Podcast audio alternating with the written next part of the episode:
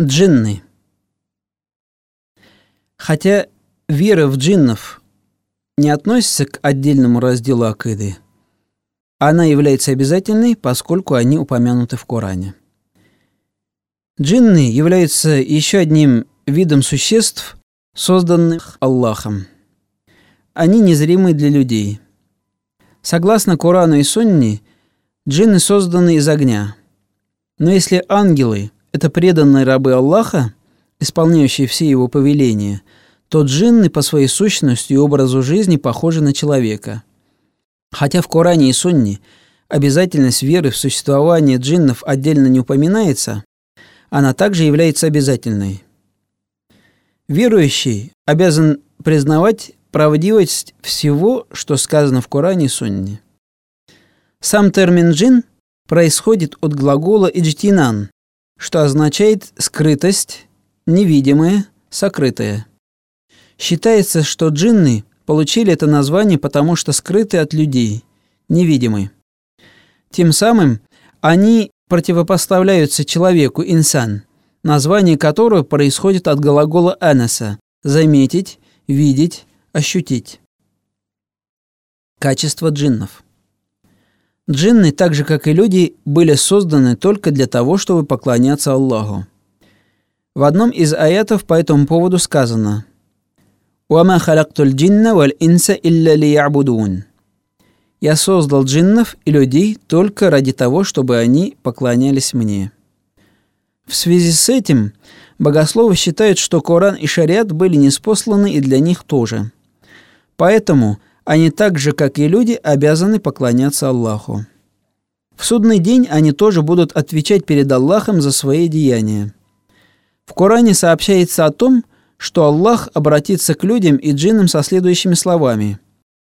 «Я ма'ашар аль-джинни валь-инси, алам я'тикум русулум минкум якуссун алейкум аяти, وينذرونكم لقاء يومكم هذا?» О сонмище джиннов и людей – Разве к вам не приходили посланники Аллаха из ваших братьев, которые пересказывали вам мои аяты и предупреждали вас о наступлении судного дня? Люди и джинны ответят «Калю шахидна аля анфусина» Мы свидетельствуем против самих себя. И подводя итог этого диалога, Аллах сказал وغرتهم الحياة الدنيا وشهدوا على أنفسهم أنهم كانوا كافرين Жизнь в этом мире обольстила их, и они признались в том, что были неверными. Джинны делятся на верующих и неверных. Неверующие называются шайтанами и составляют войско Иблиса. На это указывают различные хадисы пророка Мухаммада, саллаллаху алейхи вассалям. В этих хадисах он рекомендует воздержаться от совершения тех или иных действий, чтобы не нанести вред верующим джиннам. Джинны были созданы до людей. Аят Корана по этому поводу сообщает. ولقد خلقنا الإنسان من صلصال من حماء مسنون والجان خلقناهم من قبل من نار السموم Воистину, мы сотворили человека из сухой звонкой глины, из ила, отлитого в форме, а до того мы сотворили джиннов из пылающего огня. Цивилизация джиннов существовала на Земле за два тысячелетия до сотворения первого человека Адама, но была уничтожена войском ангелов за кровопролитие и греховный образ жизни. Джинны обладают физиологическими потребностями, поэтому они в своей жизни очень похожи на людей. Они едят, пьют, производят потомство и так далее. В частности, хадисы сообщают о том, что пищей джиннов являются кости и навоз – в другом предании передается мнение Катады о том, что дети джиннов рождаются так же, как и людские, однако их больше по количеству. Но в то же время, так же, как и ангелы, джинны незримы для людей, а люди для них зримы. Согласно хадисам, в судный день положение дел изменится на противоположное. То есть для людей джинны станут зримыми, а люди для джиннов незримыми. В Коране и хадисах сообщается, что джинны обладают особыми способностями. Во-первых, они могут принимать различный облик. В сунне пророка, саллиллаху алейхи вассалям, сообщается о том, что в день битвы при Бадре шайтан пришел к язычникам в образе Сураки ибн Малика и пообещал им оказать поддержку. Также передаются предания о том, как Абу Хурайра, будучи сторожем в казни, контактировал с джинном в образе человека. Также известно, что перед хиджрой пророка Мухаммада, саллаллаху алейхи вассалям, язычники собрались чтобы решить вопрос, что делать с пророком, саллаллаху алейхи вассалям. И на этом собрании присутствовал сам шайтан в образе одного недждийского шейха, и именно он посоветовал курайшитам убить пророка, саллаллаху алейхи вассалям, собрав сильных молодых людей из разных племен. Во-вторых, они могут передвигаться с очень высокой скоростью. На это указывает история с троном царицы Белькис.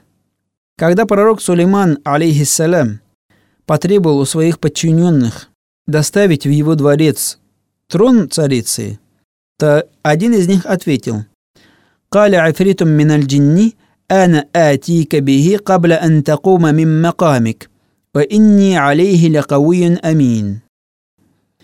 Африт из числа джиннов сказал – я принесу его тебе до того, как встанешь со своего места». А второй сказал, قال الذي عنده علم من الكتاب أنا آتيك به قبل أن يرتد إليك طرفك я принесу его тебе в мгновение ока. В-третьих, джинны могут подниматься в небеса. Коран сообщает. «Уанна ламасна ссамаа, фаваджаднаха мулят харасан шадида шухуба». Мы стремились подняться на небо, но оно было заполнено могучими стражами и светочами. Шайтан. Слово «шайтан» в арабском языке несет смысл «восставший», «враждующий». У него есть имя собственное «иблис» от арабского глагола «абляса», «потерять надежду, отчаяться». Это имя несет смысл, потерявший надежду на милость Аллаха. Шайтан является уродливым и страшным существом с двумя рогами. Согласно одному из ревоятов, после того, как ангелы уничтожили цивилизацию джиннов, обитавшую на земле до человека, они обнаружили одного джинна, оставшегося в живых, и забрали его с собой на небеса. Там они начали его обучать, и благодаря своему усердию – он своими знаниями превзошел ангелов и получил имя Азазиль. После того, как Аллах создал Адама, алейхиссалям, он велел ангелам пасть ниц перед ним. Все подчинились этому повелению, кроме Азазиля, который с этого момента получил имя Иблис. Коран об этом событии повествует следующим образом. وإذ قلنا للملائكة اسجدوا لآدم فسجدوا إلا إبليس «Аба вастакбара ва кяна миналь кафирин». И тогда мы повелели ангелам, «Падите ниц перед Адамом». Все пали ниц, кроме Иблиса, который отказался пасть ниц, возгордился и стал неверующим. Когда Аллах спросил у Иблиса о причине отказа подчиниться божественной воле, Иблис аргументировал свой поступок следующими словами. «Ана хайрум минху, халактани мин нари ва халактаху мин тин». Я лучше его. Ты сотворил меня из огня, а его из глины. В итоге он был лишен божественной милости. После этого Иблис обратился к Аллаху с просьбой об отсрочке своей смерти и своего наказания до судного дня. И, получив отсрочку, дал обещание совращать человека различными способами и средствами. В Коране по этому поводу сообщается – ثم لأتينهم من بين أيديهم ومن خلفهم وعن أيمانهم وعن شمائلهم ولا تجد أكثرهم شاكرين Я непременно буду являться к ним спереди, сзади, справа и слева, и ты убедишься, что большинство из них неблагодарны тебе. Позднее Адам и Хава начали жить в раю. Иблис приложил все усилия для того, чтобы лишить их райских благ. Но в отличие от Иблиса, Адам, алейхиссалям, и Хава признали свою ошибку и покаялись. Однако, несмотря на это, они были отправлены жить на землю. Туда же был низвергнут и Иблис. Аллах по этому поводу в Коране сказал فأزلهما الشيطان عنها فأخرجهما مما كان فيه وقلنا اهبطوا بعضكم لبعض عدو ولكم في الأرض مستقر ومتاع إلى حين По наущению шайтана они совершили грех в раю и были вынуждены покинуть его. И тогда мы повелели, «Изойдите, и да пребудет между вами и потомками вашими вражда». Поэтому противостояние между человеком и сатаной будет продолжаться до судного дня. Возникает вопрос, в чем же мудрость создания шайтана? Конечно, истина известна только Аллаху, однако мы можем предположить следующее. Первое. Создание шайтана – это проявление божественного могущества и знания. Как видим, Аллах способен творить, создавать любые творения. Второе. Шайтан для верующего является критерием добра и зла. То есть по поступку шайтана мы видим, что есть хорошо, а что есть плохо, что нам следует делать и чего делать не следует, если мы желаем достичь довольства Аллаха. Третье. Шайтан – это испытание, пройдя которое верующий оказывается в раю. То есть шайтан – своего рода шанс для верующего попасть в рай.